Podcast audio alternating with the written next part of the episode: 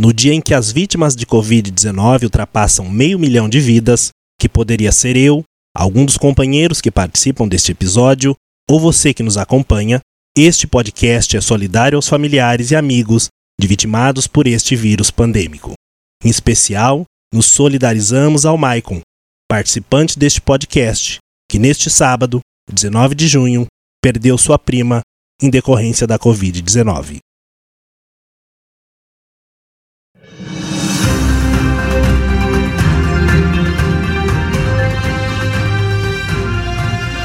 Olá, bem-vindos ao podcast do jornal ID Universitário da Universidade Anhanguera Educacional, Universidade de Marte, da zona oeste da cidade de Sampa. Hoje você vai ouvir o episódio Detalhes da CPI da Covid-19, da seção de política do jornal. Vale lembrar que sua participação, sua opinião e sugestão é de grande valia para nós.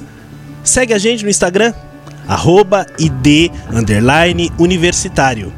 Hoje estamos aqui com a Isabelle, o Gabriel, o Maicon e eu, o Rodney, falando com vocês sobre a CPI. E hoje nós vamos chamar o Michael e ele vai falar pra gente a apresentação do que é uma CPI. Você que acompanha pelas redes sociais, pelos meios de comunicação, tem dúvidas sobre o que é uma CPI? Ouve falar, mas nunca parou para pesquisar? O Maicon vai nos ajudar e trazer informações sobre o que é a CPI. Olá, espero que todos estejam bem. Vamos aqui tentando destrinchar esta, esta sigla aí tão peculiar da, da população brasileira. Na verdade, uma comissão parlamentar de inquérito, esta sigla CPI, é um órgão próprio do Poder Legislativo e ele é instituído especial ou permanentemente com os poderes de investigação similares aos do judiciário brasileiro, é, que tem por finalidade apurar um fato certo ou fatos determinados. No caso deste podcast em especial, nós vamos tratar da CPI da Covid. É, a CPI ela tem por princípio investigar é, as irregularidades, as ilegalidades na má gestão da coisa pública. O artigo 58 da Constituição ele tem o seu regulamento na Lei 1579 de 1952. Na verdade, uma CPI pode ser criada a requerimento dos senadores, de deputados ou em conjuntos nas chamadas CPIs mistas. E em qualquer um desses casos, é necessário que o requerimento seja assinado por um terço dos membros das casas. No caso da Câmara dos Deputados, são 171 deputados, e no caso do Senado, 27 senadores. No país, a primeira Constituição a consagrar a CPI foi a Constituição de 1934, mas somente para a Câmara dos Deputados, e só competia a ela, no caso, criar as CPIs. Já a Constituição de 37, decretada por Vargas, foi omissa em relação às CPIs. Muito bom, Michael, muito bom. É, vale lembrar também uma expressão muito utilizada no Brasil, principalmente para CPIs, né? Tudo acabou em pizza, tudo acaba em pizza. Um termo que foi inventado em 1950, mas ganhou muita força na década de 90. E, e foi difundida em uma reunião do, do, do clube, Palmeiras, onde houve muita gritaria, muita, né?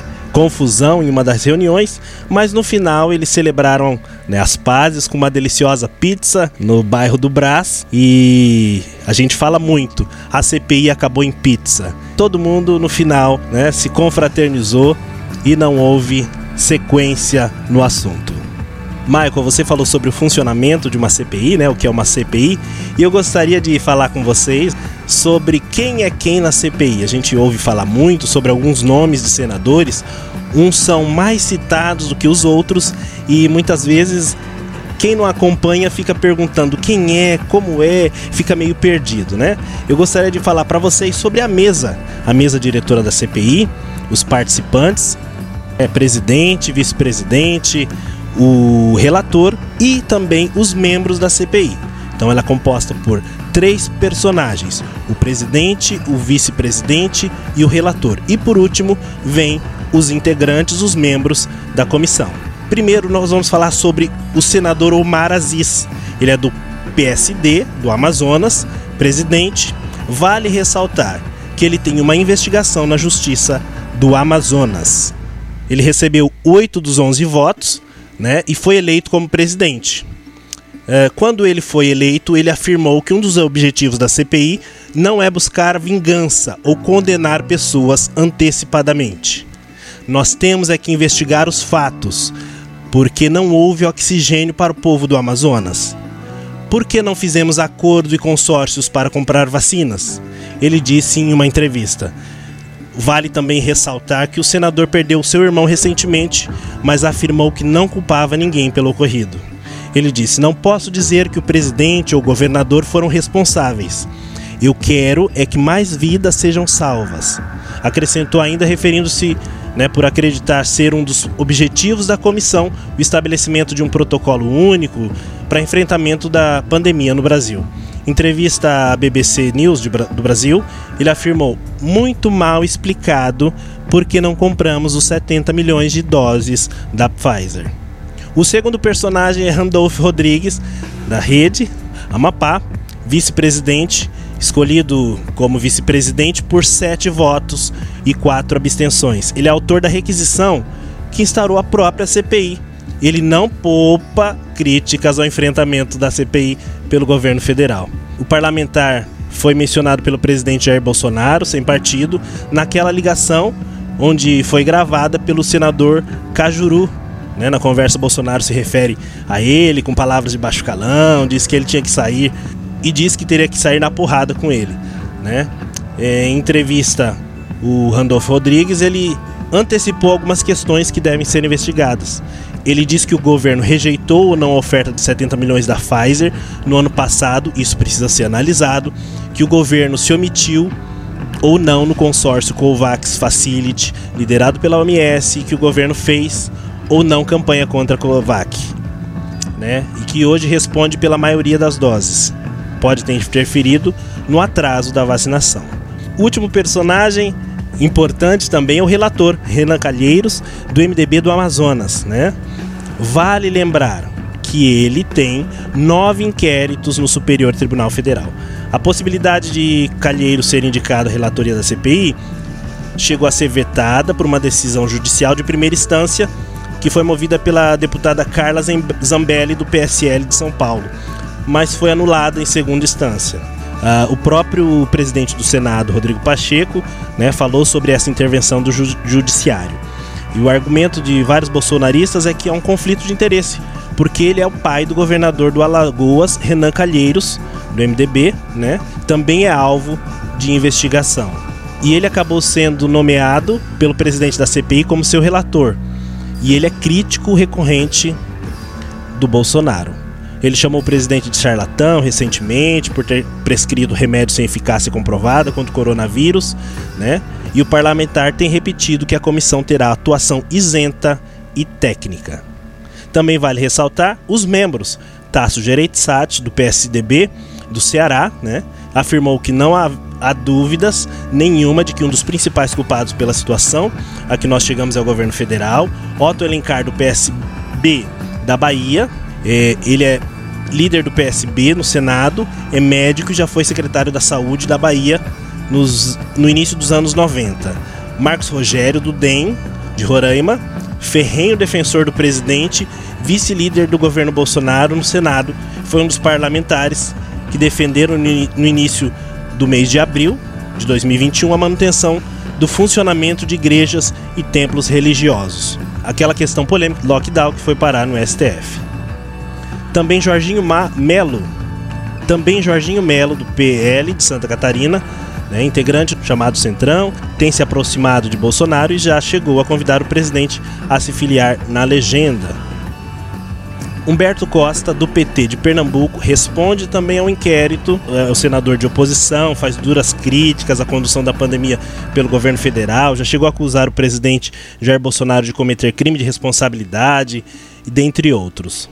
Também Eduardo Girão, do Podemos Ceará, ele é o senador autor do requerimento para ampliar o objeto da investigação da comissão. Então, ele pede que sejam incluídos né, os recursos de repasses federais a estados e municípios no contexto da pandemia.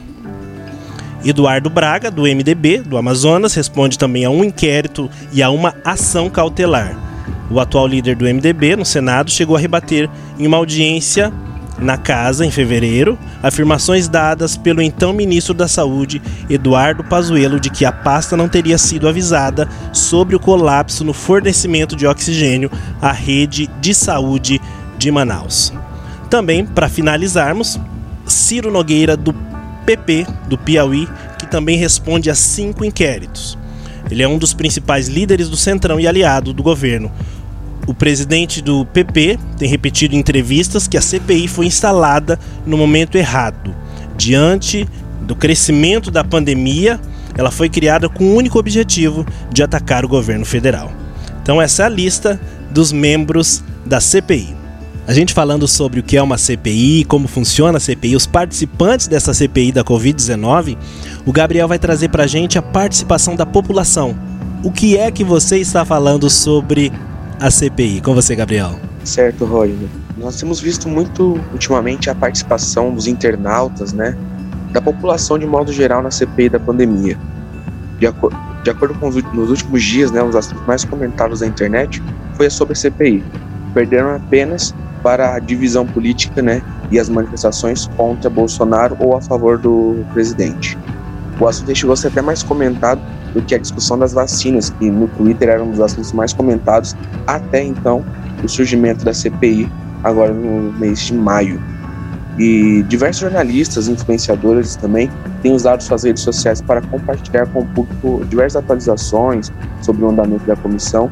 Um deles é o influenciador Luiz Matos, o Luigi ele tem um canal né, na sua plataforma na Twitch e ele acredita que de uma, é uma maneira de aproximar a juventude da política atual, aproximar a juventude, né, os seus telespectadores da Twitch, para conhecer mais como funciona a política agora, né, a CPI, para eles descobrir como funciona é, e como eles devem aprofundar mais acerca do assunto. Vale ressaltar também que a CPI tem preparado um portal onde as pessoas podem enviar perguntas, comentários e até mesmo depoimentos de como elas, do que elas têm achado e como elas têm visto o andamento da comissão. Na última sexta-feira, no dia 11 de junho, mais de 396 comentários foram enviados para o Senado pelo portal e-Cidadania.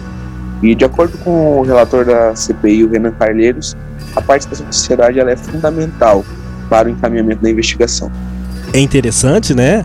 O Gabriel falando sobre a participação popular. Nós vemos pouca ou quase nula participação de senadoras, de mulheres nessa CPI.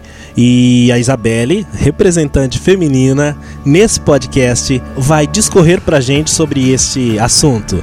Isabelle, é com você. Exatamente, Rodney. Bom, nós vamos falar um pouco aí sobre a participação, então, das senadoras, como você pontuou. Antes de começar falando sobre como anda a participação delas na CPI, é importante entender um pouco como são feitas as indicações dos representantes aí então que vão participar dessa CPI, como é feita a indicação dos membros. Basicamente, os responsáveis por indicar seus representantes para a CPI são os blocos partidários. Cada bloco tem um número de cadeiras compatíveis com a sua participação proporcional no Senado. E dos 11 senadores titulares e 7 suplentes da comissão, não houve nenhuma indicação feminina.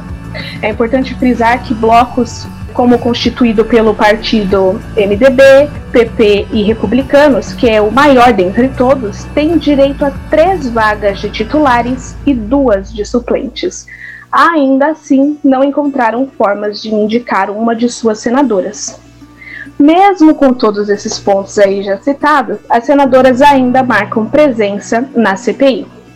Ao todo, essa bancada feminina é composta por 12 senadoras. A participação da bancada feminina foi permitida graças a uma concessão feita aí pelos senadores. Eles entraram em acordo e então foi permitida a participação das senadoras na CPI. A questão é que ainda assim elas não são membros oficiais dessa comissão, tá bom? Então é diferente aí dos senadores que são titulares e até mesmo dos sete suplentes. Elas não têm o direito a fazer requerimentos nem participar de votações. Elas podem sim fazer questionamentos aos depoentes, mas como, como disse, não é permitido votar ou fazer requerimentos. E a participação delas acontece em um esquema de rodízio, ou seja, elas precisam aí se dividir é, para conseguir falar, pois apenas uma delas pode participar por rodada. Como podemos ver, apesar de limitado, é um espaço importante.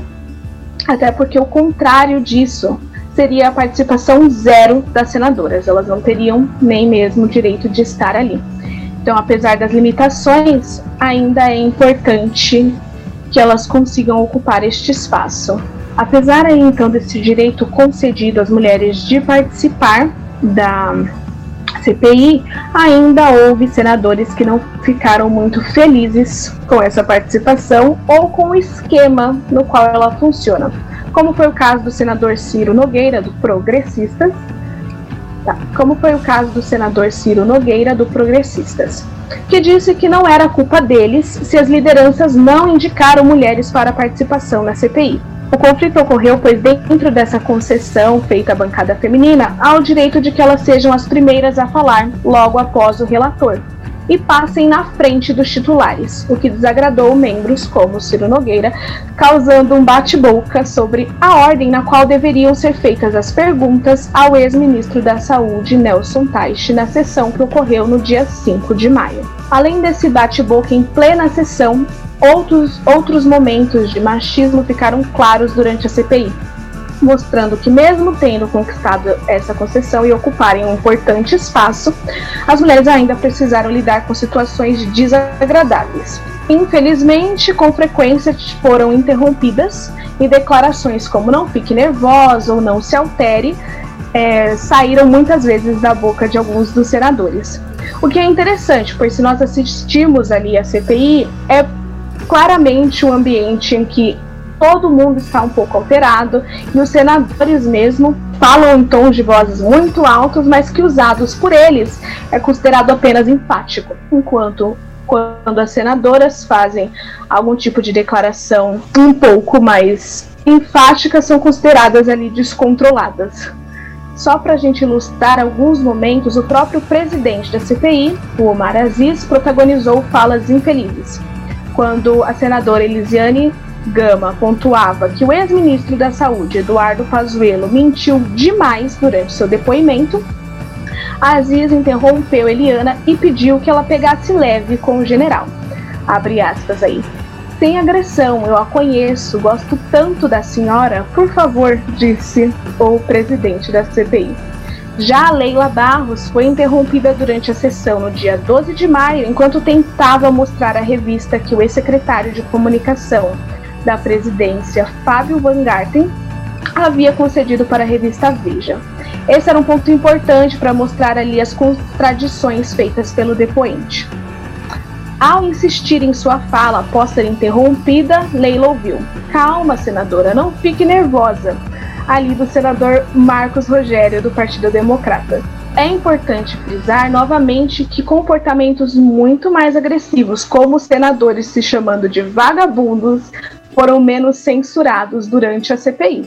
Só para a gente encerrar, então, sobre a participação feminina, podemos dizer que nem só de momentos infelizes e machistas foi essa participação. As mulheres tiveram ali muita força defendendo seu espaço e também fazendo questionamentos muito importantes às depoentes. A senadora Cátia Abreu, por exemplo, fez duras críticas durante o depoimento do ex-ministro das Relações Exteriores, Ernesto Araújo. O ex-ministro se gabou de que foi graças à gestão dele que as vacinas chegaram no Brasil. Cátia Abreu lembrou que o ex-ministro causou grandes atritos com a China e que as vacinas chegaram a despeito do trabalho de Ernesto Araújo. Leila Barros conseguiu que Pazuello informasse quem ele acreditava serem os responsáveis pela crise da pandemia. O ex-ministro da Saúde disse: todos os gestores em todos os níveis são responsáveis. A líder da bancada feminina, Simone Tebet, usou de suas redes sociais também para enfatizar o foco da CPI. Nas palavras dela, a CPI deve avaliar quem são os responsáveis pela falta de planejamento, de vacina, negação, omissão e mais de 450 mil mortes. Na época, este era o número de mortos, hoje nós já batemos os 500 mil, infelizmente. É muito importante a participação feminina na política brasileira, Isabelle. Uh, e eu gostaria também de falar sobre as ausências, né, ou pedidos de ausências da CPI. Gostaria de citar três emblemáticos, né, que fizeram muito barulho na imprensa, nas redes sociais, é, que são do Carlos Wizard, do Wilson Witzel e do Wilson Lima. O primeiro o senhor Carlos Wizard é o bilionário, empresário, né? Suspeito de integrar o gabinete paralelo de aconselhamento do presidente Jair Bolsonaro, que não compareceu à sessão da CPI. Né? Mesmo ele estando amparado por uma decisão do ministro Luiz Roberto Barroso, do STF, que dava o direito dele ficar em silêncio na sessão. O presidente da CPI, Omar Aziz, até afirmou que vai solicitar condução coercitiva dele na justiça bem como a apreensão do passaporte quando ele regressar ao Brasil. Ele está fora do Brasil e ele queria, segundo seus advogados, uma participação remota e acesso aos documentos sigilosos da CPI. Um dia antes da data marcada, ele teve a quebra dos sigilos telefônico, telemático, fiscal e bancário.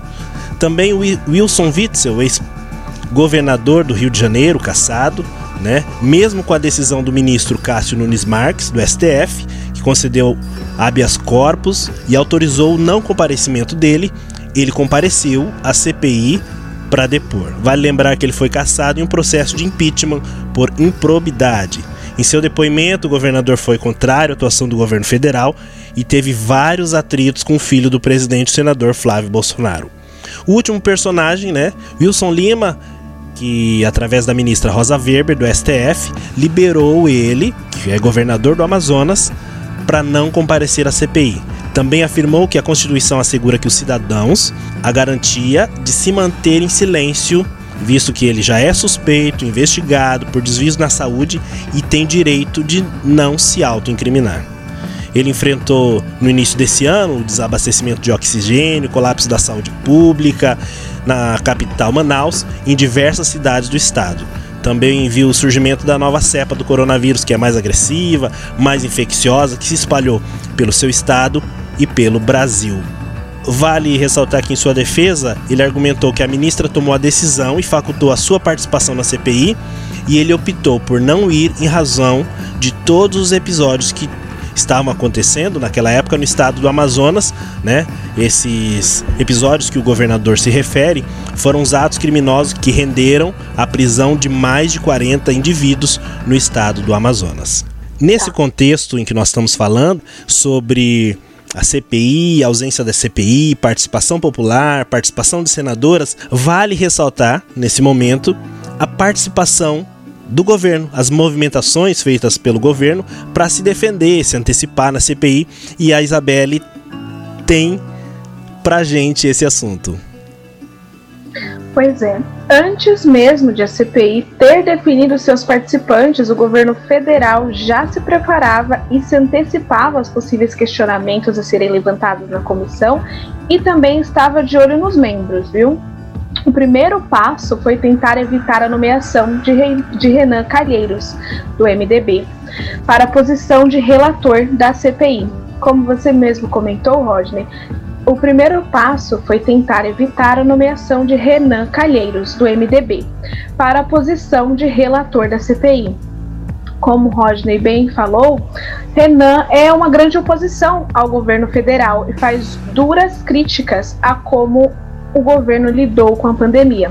Um dos argumentos usados para impedir a nomeação de Calheiros foi a de que ele não poderia ser relator da comissão por ser pai do governador de Alagoas, Renan Filho, também do MDB. Seguindo essa linha, a deputada federal Carla Zambelli, do PSL, entrou com uma ação popular apresentada junto à Justiça Federal de Brasília para impedir a nomeação de Calheiros. Hoje sabemos que tal ação não teve sucesso, já que ele ocupa a função de relator da CPI e, de fato, é grande oposição ao governo. Teve até mesmo atritos diretos com o senador Eduardo Bolsonaro, filho do presidente, durante as sessões. Outras movimentações do executivo tiveram o objetivo de blindar o governo de acusações que poderiam ser feitas. A Casa Civil enviou a 13 ministérios um documento listando 23 possíveis acusações esperadas na CPI da Covid e pediu subsídios para fazer frente aos esperados questionamentos. As primeiras questões que o documento apontavam eram acusações como ter sido negligente com a aquisição de vacinas, especialmente com a Coronavac, ter minimizado a gravidade da epidemia e não ter incentivado a adoção de medidas restritivas, e ainda o fato de promover tratamento precoce sem evidências científicas. A visão da Casa Civil, entretanto, foi além e incluiu, por exemplo, uma acusação de genocídio de indígenas e que o governo teria criado e disseminado notícias falsas sobre a pandemia através do gabinete do ódio do Planalto. Hoje sabemos que, de fato, a CPI mantém seu foco em buscar responsáveis pela crise sanitária, tratando diretamente de pontos como a negociação de vacinas, propaganda de tratamento precoce e a tentativa de diminuir a gravidade da pandemia. Sendo assim, o Planalto acertou em alguns de seus palpites. Outro ponto muito usado pelo presidente até hoje é sobre a necessidade da CPI investigar também governadores, parecendo aí uma tentativa de tirar o foco de si mesmo. Dentro da CPI é investigado o repasse de verbas federais para estados e municípios, Rodrigo Pacheco, que é o presidente da casa, acredita que investigar governadores é uma atribuição das assembleias legislativas e vai além, afirmando que é ilegal investigar estados e municípios em uma CPI federal. Em entrevista ao Valor Econômico, ele disse: o que cabe a uma CPI do Senado ou da Câmara dos Deputados é a apuração dos fatos no governo federal e os desdobramentos desses fatos que envolvem recursos federais encaminhados a estados e municípios. Uma outra ação que reverberou bastante e mostrou a tamanha preocupação do governo federal foi o fato de que rapidamente Pazuello foi blindado, conseguindo o direito de se manter em silêncio através de um habeas corpus. Ainda assim, muitas informações foram importantes no depoimento do ex-ministro da Saúde, que foi duramente questionado. Em seu depoimento ficou claro a grande confusão que ocorria no Ministério da Saúde, sua falta de organização e comprometimento durante a pandemia. Dito isso, fica claro também que, tanto antes como durante a CPI, Bolsonaro vem trabalhando para se proteger. Agora, mais do que nunca, vem se aproximando de seu eleitorado, como podemos ver aí durante as suas motociatas e também em seus discursos. Ele sabe que essa comissão pode impactar diretamente as eleições de 2022, ainda mais agora que Lula volta a ser elegível e se torna um possível adversário. É interessante essas movimentações do governo trazidas pela Isabelle, mas agora o Gabriel vai trazer para gente sobre as quebras de sigilo, né? Muitos personagens dessa CPI tiveram e ainda alguns poderão ter o seu sigilo quebrado. Gabriel, traz para gente o seu relato sobre isso. Certo, Rodney, como você mesmo disse, vários personagens né, dessa CPI tiveram suas quebras de sigilo, tanto telefônico como telemático, quebrados, certo? Dentre eles, Felipe Martins, assessor internacional da Presidência da República, Ernesto Araújo, ex-ministro das Relações Exteriores, Eduardo Pazuello, ex-ministro da Saúde, Carlos Wizard, que é empresário. Temos também Zoser Hardman, que é ex-assessor especial do Ministério da Saúde. Também Túlio Silveira, que é representante da, da empresa Precisa Medicamentos. Paulo Zanotto, que é biologista, Marcelo Campelo, ex-secretário de Saúde do Amazonas. Também teve a quebra de sigilo Luciano Dias Azevedo, que é médico. Também Hélio Angotti Neto, secretário de, de Ciência, Tecnologia, Inovação e Insumos Estratégicos em Saúde, dentro do Ministério da Saúde. Francisco Ferreira Filho, coordenador do Comitê da Crise do Amazonas. Francisco Hermes Maximiano, sócio da, da Precisa Medicamentos. Franciele Fontana, coordenadora do Programa Nacional de Imunização, Flávio Wernick, ex-assessor de Relações Internacionais do Ministério da Saúde. Antônio Elcio Franco Filho, ex-secretário executivo do Ministério da Saúde. Camille Sachet, ex-diretor do Departamento de Ciências e Tecnologia da Secretaria de Ciência, Tecnologia e Insumos Estratégicos do Ministério da Saúde. Arnaldo Correia, secretário de Vigilância em Saúde do Ministério da Saúde. Alexandre Figueiredo Costa e Silva Marques, que é auditor do Tribunal de Contas da União, TCU. Mayra Pinheiro, que é secretária de Gestão do Trabalho e da Educação do Ministério da Saúde. E também a empresa PPR, que é, é Empresa de Profissionais de Publicidade Reunidos. Esses foram alguns que tiveram a sua quebra de sigilo. Gabriel trazendo pra gente essas quebras de sigilo, o Maicon tem pra gente essas figuras notáveis, os personagens notáveis, os nomes, os apelidos, os momentos marcantes da CPI. Maicon, é com você. É isso aí, Rodney. É, desde a redemocratização do país, é, nós tivemos algumas CPIs e algumas delas marcantes é, e nos trouxeram à tona aí pessoas que acabaram se, se tornando grandes personagens na política brasileira. É, uma, uma delas é a CPI do PC Farias, que na época é, do governo Fernando Collor de Mello, quando o irmão do então presidente foi tesoureiro de campanha e culminou aí no impeachment dele no ano de 92. Nós tivemos também a CPI é, dos Correios, conhecida como Mensalão, Roberto Jefferson, esse personagem que volta e meia retorna à cena política brasileira, atualmente também em cena aí é, encampando a defesa do governo federal. Nós nessa CPI dos Correios tivemos alguns personagens como Duda Mendonça, que foi o publicitário que chorou, né, é, durante aí a, a CPI dos Correios e admitiu ter recebido 10 milhões em contas nas Bahamas, é, o Marcos Valério, operador, mensalão, Carlinhos Cachoeira, bicheiro, permaneceu calado durante seu depoimento na CPI e respondeu a única pergunta, calado, senhor. Era essa resposta que ele dava quando inquirido durante a CPI. Tivemos também a, o Renato Duque, que também permaneceu calado durante o depoimento.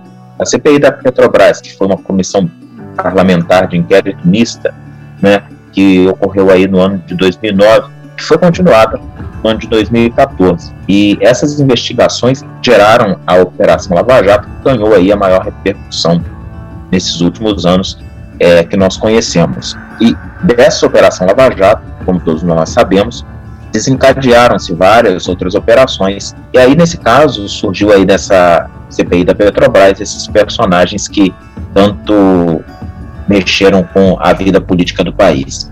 Mas trazendo a CPI da Covid para esses personagens aí, nós temos algumas pessoas que têm feito a alegria né, é, da internet.